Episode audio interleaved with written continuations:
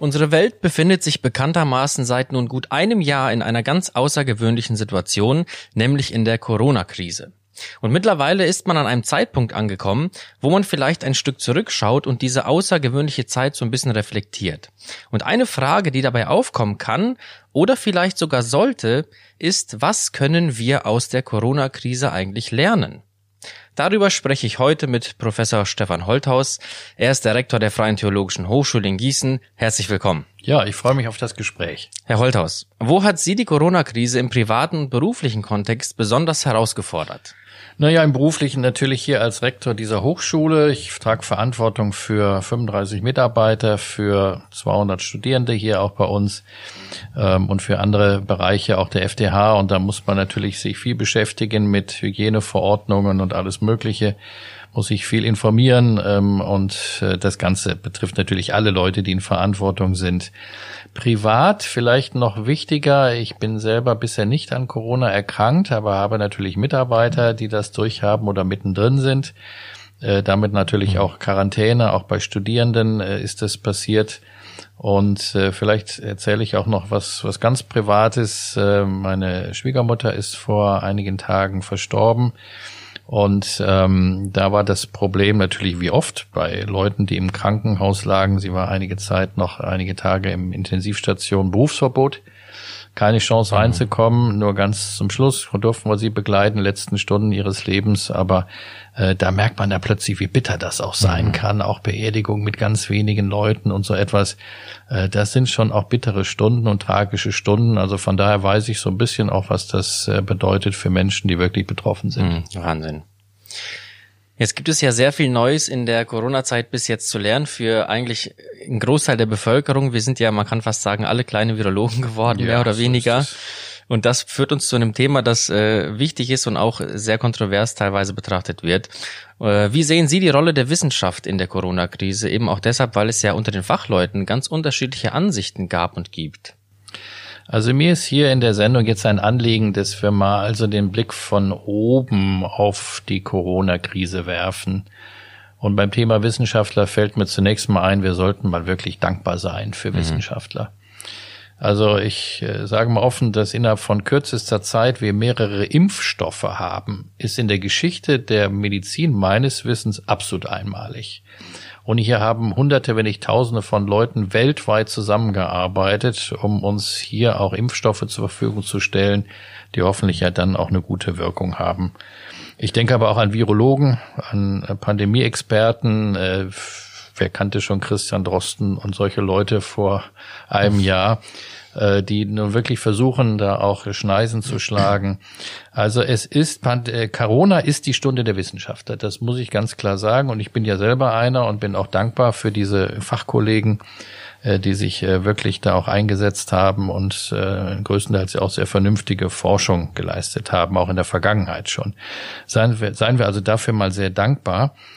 Äh, ich will auch gleich was dazu sagen. Die Kritik kommt ja auch sehr stark an Wissenschaftlern, die ist zum Teil berechtigt, aber zum Teil oder größtenteils auch unberechtigt. Ich gebe mal ein Beispiel. Äh, es wird den Wissenschaftlern in der Corona-Krise vorgeworfen, dass sie ab und an ihre Meinung verändert haben. Mhm. Also ich denke mal an das Thema Masken tragen. Am Anfang war es überflüssig, dann waren es die Alltagsmasken, jetzt sind es die FFP2-Masken. Und da sagen dann viele, ja, die wissen ja selber nicht, was sie sagen. Äh, da muss ich allerdings als Wissenschaftler jetzt mal widersprechen. Auch Wissenschaftler sind nicht unfehlbar und gute Wissenschaft bedeutet auch, dass man lernt, auch in einem Prozess. Und äh, die, die neuen Verfügungen in diesen Bereichen fußen ja nun auch auf Fakten und auf wissenschaftlichen Studien, insbesondere aus Asien, die es ja schon länger gibt.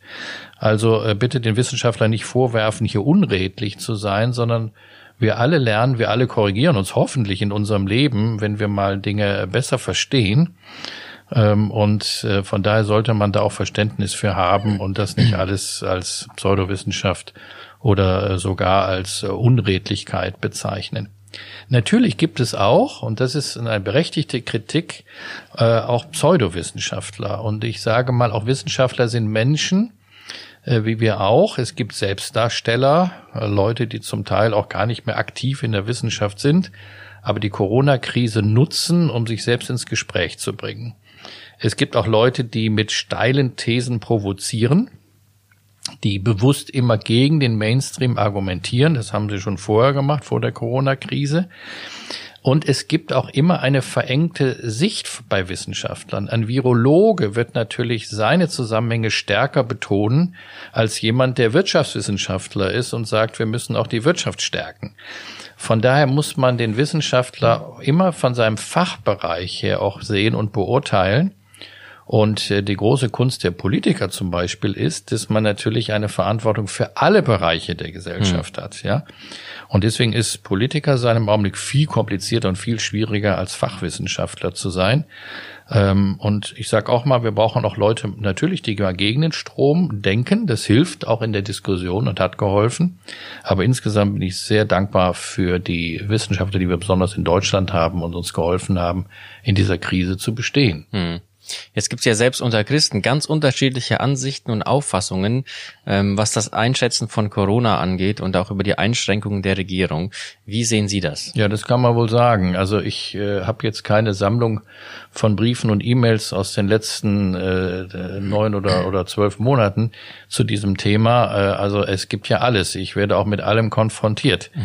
Äh, es gibt, gibt natürlich die überängstlichen äh, Christen auch und Menschen in unserem Land, die äh, also seit seit zehn Monaten nicht mehr gesehen worden sind, äh, die sich abschotten und entsprechend dann auch Forderungen äh, haben, dass man also praktisch auf alle Kontakte verzichtet, ähm, also weit über das hinaus, was die Regierung uns auferlegt hat. Es gibt dann die Verharmloser, natürlich, äh, die kennt ja mittlerweile auch jeder, die sagen, das ist also eine, eine stärkere Grippe oder irgendwie sowas äh, und ähm, sich also aufregen über jegliche Einschränkungen der Regierung. Es gibt die Apokalyptiker, die sagen, das ist also ein Zeichen der Endzeit. Es gibt die Angepassten nach dem Motto, der Staat macht alles richtig und wir müssen äh, natürlich äh, unterwürfig sein und äh, dann vielleicht auch noch strenger als der Staat es vorgibt. Es gibt die Wichtigtour, von denen habe ich schon gesprochen, die also ständig im Internet auch ihrer Meinungen äh, loslassen. Ich will es mal so zusammenfassen. Corona offenbart vieles, was in uns drin steckt. Ja, hm. äh, und es ist ein Charaktertest, so sehe ich das auch für uns, auch für uns Christen. Und deswegen brauchen wir besonnene Menschen, ja, die, die über den Dingen stehen und äh, die bereit sind, äh, da auch Fakten selbst zu prüfen, soweit das überhaupt möglich ist und äh, schon hören, auch auf die auf die Randposition, sage ich mal, oder die die Ängstlichen oder die Verharmloser, aber dann auch ihren Weg gehen und klug entscheiden. Sollten sich dann Kirchen und Christen lieber ganz raushalten aus der Meinungsbildung? Ja, das ist eine schwierige Frage. Ich würde mal Ja und Nein sagen. Also äh, Sie sollen auf jeden Fall nicht meinen, Sie seien jetzt klüger als alle Experten dieser Welt. Ja, ähm, also ein, mein Doktorvater hat mir immer auch mal etwas lakonisch gesagt, wenn ich meinte, ich müsste mich zu Dingen äußern, über die ich keine Ahnung hatte. Er hat gesagt, wenn man keine Ahnung hat, muss man einfach auch mal die Klappe halten, ja. Ähm, und das war natürlich äh, lustig gemeint, aber das habe ich mir zu Herzen genommen. Ich wundere mich schon über manche auch bekanntere Christen in unserem Land, äh, die meinen, sie müssten also zu jeder Expertenfrage noch ihren Senf dazugeben. Ich sage das deshalb, weil wir andererseits als Christen einen spezifischen Auftrag in der Corona-Krise haben. Und das ist nicht Experte zu sein in Virologie, sondern die biblische christliche Botschaft den Leuten zu bringen. Und die heißt, es gibt Trost, Hoffnung und Beistand in der Krise. Die Corona-Pandemie ist auch eine riesige Chance für uns als Gemeinden, als Christen, den Menschen nämlich die Augen zu öffnen für das Wichtigste, was es im Leben überhaupt gibt, die Beziehung zu Gott. Und die trägt durch auch in schwierigen Zeiten. Die Menschen sehnen sich doch nach Trost und Hoffnung und Beistand und Zuspruch. Äh, also von daher ist es unsere Hauptaufgabe, eine theologische Deutung der Krise auch, und in der Not dann für Menschen auch da zu sein, um in die Liebe Gottes zu bringen. Also das muss unser Hauptpunkt sein. Und ähm, lassen Sie mich dazu auch sagen, was ich vermisse von vielen Pastoren auch und vielen äh, geistlichen Würdenträgern in unserem Land, ist, dass man das den Menschen auch hilft in einer theologischen, biblischen Einordnung von Corona. Ja, äh, und zwar jenseits von apokalyptischen Gottesgerichtspredigten. Ich will aber auch nicht ausschließen, dass Corona ein Gericht Gottes ist. Das darf man auch nicht umgekehrt äh, alles verneinen einfach mal zu sehen, auch die Bibel ist, ist voller Berichte über Seuchen, Katastrophen, Krisen. Wir haben im Alten Testament Hygieneverordnungen. Bei unbekannten Krankheiten sollten die Leute sich isolieren. Also das Ganze ist doch nicht neu. Und die Botschaft der Bibel ist aber immer, im Leid, in Krankheit, und oft kann man das nicht erklären, ist Gott dabei. Mhm. Und er hilft uns durch. Und wenn das unsere Gemeinden stärker in den Fokus bringen könnten, und sich nicht äh, streiten und verzetteln in diesen ganzen Streitereien, wie man Corona einordnet und die Maßnahmen und so weiter, äh, wäre das die wichtigste Botschaft. Mhm.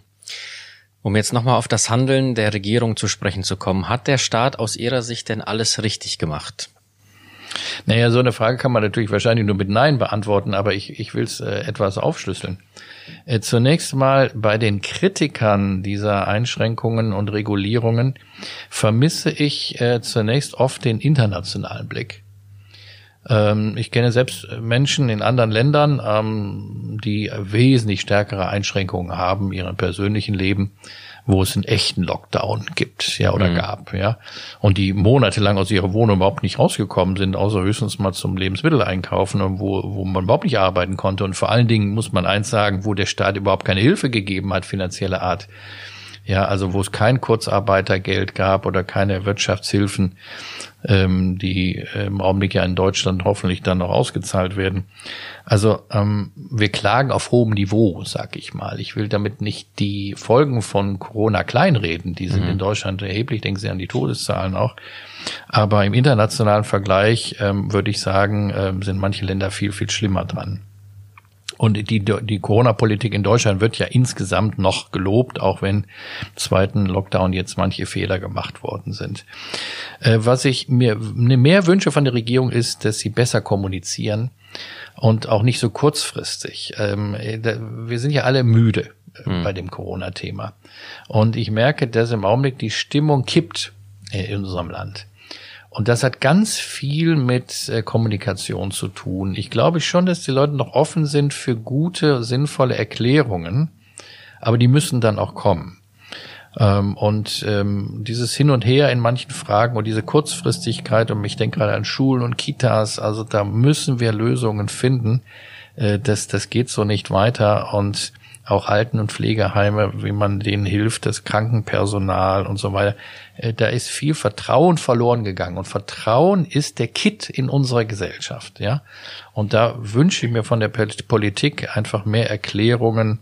Ähm, da müssen wir einfach nachbessern. Äh, aber ich will auch sagen, hinterher ist man immer schlauer. Ja, also den Leuten jetzt vorzuwerfen in der Regierung, das hätte man doch gleich wissen müssen. Also ich will jedem sagen, der das kritisiert, dann geh du nach Berlin oder geh du zu deinem Ministerpräsidenten und mach mal eine Woche seinen Job. Hm. Ja, ich glaube, dann würden wir alle verstummen. Äh, Nochmal, ähm, also der Staat hat vieles richtig gemacht, das glaube ich schon. Manches ist unglücklich, so will ich es mal sagen, was gelaufen ist. Manches muss auch schneller kommen und besser kommuniziert werden. Ich denke, ähm, wenn das passiert, dann werden wir auch diese letzte Phase, hoffentlich die letzte Phase der Corona-Pandemie gut überstehen. Hm. Übrigens will ich noch sagen, großartige Leistung des Gesundheitssystems in unserem Land, großartige Leistung Ärzte, Pflegepersonal, Gesundheitsämter, hm. viele Leute, die damit zu tun haben, auch jetzt die Impfkampagnen, die Bundeswehr ist dabei und so. Auch da muss man einfach mal ein Dankeschön sagen, diesen Leuten in unserem Land gegenüber. Absolut. Jetzt haben Sie zu Beginn schon davon gesprochen, dass ja ein Impfstoff recht schnell zur Verfügung stand und steht und es absehbar ist, dass wir alle uns irgendwann früher oder später impfen lassen können. Werden Sie sich impfen lassen? Ja, ich werde mich impfen lassen, natürlich vor allen Dingen deshalb, weil ich mit sehr, sehr vielen Menschen zu tun habe. Ähm, das, äh, ich möchte mich ja auch schützen und andere schützen. Ähm, Im, im Kontakt mit Menschen ist es wichtig. Ich bin aber froh, dass es keine Impfpflicht gibt in unserem Land. Ähm, denn da muss man sehr, sehr vorsichtig sein mit so etwas. Die Impfbereitschaft ist relativ hoch, immer noch. Ähm, und Von daher bin ich da auch jemand, der ähm, sagt, das, das mache ich für mich, aber ich bin nicht einer, der jetzt rumgeht und, und Werbung macht und sagt, ihr müsst es unbedingt. Äh, denn man muss natürlich sehen, das ist alles sehr schnell auf den Markt gekommen und es gibt keine langfristigen Studien dazu. Ähm, nach allem, was wir ja jetzt wissen, sind die Nebenwirkungen von äh, den Impfungen recht gering.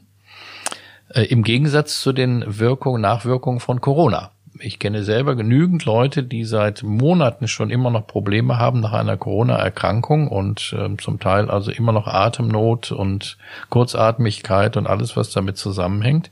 Von daher muss man das ab abwägen hier. Ich fand übrigens auch sehr gut und absolut richtig, dass wir in Deutschland auf Europa gewartet haben. Äh, manche kritisieren das natürlich und sagen, wir hätten da schneller handeln können und hätten mehr Impfdosen und so. Das ist äh, natürlich nicht von der Hand zu weisen, wie andere Länder das gemacht haben. Aber wir sind mitten in Europa. Und was nützt es, wenn ganz Deutschland geimpft wäre, aber unsere Nachbarländer nicht oder daherhinken? Wir sind ein Transitland. Ähm, es, es gibt jeden Tag äh, Tausende von Menschen, die durch Deutschland fahren und wir sind wirtschaftlich darauf angewiesen, mit anderen Ländern Kontakt zu haben, und zwar intensiv in der Mitte Europas. Deswegen ist die europäische Lösung völlig richtig gewesen. Dass da auch Fehler gemacht worden sind, ist weithin bekannt, ist auch völlig richtig, das muss korrigiert werden. Aber ich denke, auch da klagen wir auf sehr hohem Niveau und müssen jetzt einfach sehen, dass wir die PS auf die Straße kriegen, viele Leute impfen und natürlich auch die Risikogruppen zuerst. Mhm. Jetzt gibt es ja durch das Internet ein Phänomen, das sich gerade in der Corona-Krise sehr offenbart hat und das kann man mit dem Stichwort Verschwörungstheorien benennen. Wie schätzen Sie das im Zusammenhang der Corona-Krise ein? Ja, habe ich natürlich alles auch auf dem Schreibtisch gehabt, habe auch mit den Leuten telefonieren müssen und und und. Ähm, es gibt auch der Christen solche Menschen. Verschwörungstheorien sind nicht neu. Verschwörungstheorien hat es eigentlich immer in der Menschheitsgeschichte gegeben. Es ist ein komplexeres Problem. Verschwörungstheorien geben einfache Antworten auf komplizierte Fragen. Und das äh, ist äh, das Faszinierende an Verschwörungstheorien. Es gibt ganz einfach gut und böse und richtig und falsch und das kann man relativ schnell erklären. Es gibt oft einen Sündenbock, auch bei, bei Verschwörungstheorien. Die Juden waren es sehr lange. Und äh, so ist das auch heute. Ähm, dann wird mit diffusen Ängsten gearbeitet. Also wenn gesagt wird, durch die Impfung wird uns heimlich ein kleiner Chip eingepflanzt und das ist von Bill Gates äh, finanziert und äh, was man da alles lesen konnte mhm. und hören konnte äh, dann sind also die Bösen natürlich die Milliardäre, das ist klar. Also ich will damit sagen, einfache, zu einfache Antworten auf sehr komplexe Fragen. Oft ähm, werden Verschwörungstheorien aufgenommen von Menschen, die selber schon sehr frustriert und enttäuscht sind äh, von ihrem Leben, von der Politik. Also da muss ein gewisser Nährboden sein, damit sowas überhaupt aufgenommen werden kann. Da ist dann auch großes Misstrauen bestimmt gegen bestimmte Meinungsträger in unserer Gesellschaft. Äh, und viele Ängste sind da im Spiel. Ich will aber auch dazu sagen, wie man diese Leute erreicht. Man erreicht sie natürlich nicht, indem man äh, sie vor den Kopf stößt und sie als Idioten äh, abstempelt. Man muss mit den Leuten auch ins Gespräch kommen. Mhm. Und ich habe nicht selten gemerkt, dass nicht bei allen, aber bei manchen auch Fakten dazu verhelfen können, sie eines Besseren zu belehren, ihnen deutlich zu machen, die Wirklichkeit ist komplexer und komplizierter als du das denkst. Aber der Mainstream und vor allen Dingen unser, unser Zeitgeist äh, führt dazu, dass immer mehr Leute darauf abfahren, weil die Wirklichkeit um uns herum viel zu kompliziert geworden ist. Mhm. Und die Leute verstehen das nicht mehr. Und dann kommt einer und sagt, hier ist das Hauptproblem, der eine Grund und alle klatschen. Und da müssen wir uns als Christen unbedingt gegen wenden und äh, besonnen sein äh, und äh, aufklären, anders wird's nicht gehen, aber mitunter uns auch von Leuten distanzieren, wenn sie sich an dem Punkt auch wirklich nicht sagen lassen. Wie sollte man Ihrer Meinung nach gegen solche Quellen angehen? Sollte man die irgendwie sanktionieren oder sperren lassen sogar? Ja, das wird ja diskutiert. Ich bin da eher vorsichtig, weil ich sag mal, das ist wieder die andere Seite der Medaille. Wenn wir jetzt äh, autokratische Züge in Deutschland bekommen und der Staat fängt an, also alles zu zensieren, äh, dann kommen wir auch nicht weiter. Hm. Man muss das auch einfach mal ertragen. Und Demokratie muss so etwas ertragen können. Und auch wir Christen müssen das ertragen können. Äh, ich sag mal offen, gegen Dummheit ist auch kein Kraut gewachsen. Aber da eine gewisse Gelassenheit an den Tag zu legen, lieber aufklären, ja, und lieber den Leuten auch alternativ zeigen, wo es, wie es wirklich ist, ja, also in dem Sinne gute alternative Fakten sozusagen, ja. ja. Aber nicht immer gleich mit Verboten arbeiten oder Leute ausgrenzen, denn dann macht man sie im Grunde vielleicht sogar noch stärker, als sie sind. Hm. Vielleicht zum Schluss, was können wir noch lernen, abschließend aus der Corona-Krise? Ja, ich denke mal, äh, wir lernen daraus, dass der Mensch nicht alles im Griff hat. Dass der Mensch endlich ist, dass der Mensch Grenzen hat. Äh, der, das Virus ist ja so dermaßen klein. Äh, zehn hoch minus neun, also das sind Nanopartikel sozusagen und legt die ganze Welt lahm ja, ähm, und ein unsichtbarer Gegner. Das ist ja auch ganz schwer, dass man mhm. das nicht sieht ähm, und ähm, nicht weiß, wo man jetzt auf Coronaviren trifft. Äh, das finde ich schon eine Kränkung, ja, äh, habe ich das mal genannt. Ähm, und von daher ist es vielleicht gut, dass man sieht, wir haben nicht alles im Griff. Ja, wir können nicht alles und wir sind äh, einfach nur Geschöpfe. Und dieses Gefühl ist schwer, aber auch gut, weil wir immer in der Gefahr stehen, uns zu überhöhen zu, klein, zu kleinen Göttern zu machen und meinen, wir hätten alles im Griff. Also von daher sehe ich das gar nicht so schlecht, dass man da mal einen Schritt zurücktritt. Äh, das Zweite aber, äh, dass man, und so will ich positiv auch enden, äh, nochmal deutlich macht, es gibt einen, der sitzt im Regiment. Und es gibt einen, der hat dermaßen viele Seuchen in der Geschichte der Menschheit schon erlebt. Das ist unser Gott. Mhm. Und ähm, an dem Punkt, den eben auch den Menschen und sich selbst klar zu machen, egal was passiert, egal wie schlimm es auf der Welt ist, wir haben einen Grund für unser Leben. Wir haben Stabilität und Orientierung in Jesus Christus, in unserem Gott. Und das ist die hoffnungsvolle Botschaft, die diese Welt jetzt im Augenblick braucht. Und deswegen nochmal ein Plädoyer von mir, auch an alle Christen, die das hier hören. Bringen Sie diese Botschaft zu den Menschen, die so verzweifelt sind, äh, ich, ich, mir kommt da immer ein, ein Bibelwort, wenn ich das noch sagen darf, aus dem zweiten Buch Mose, Kapitel 2, ganz am Ende äh, in den Sinn.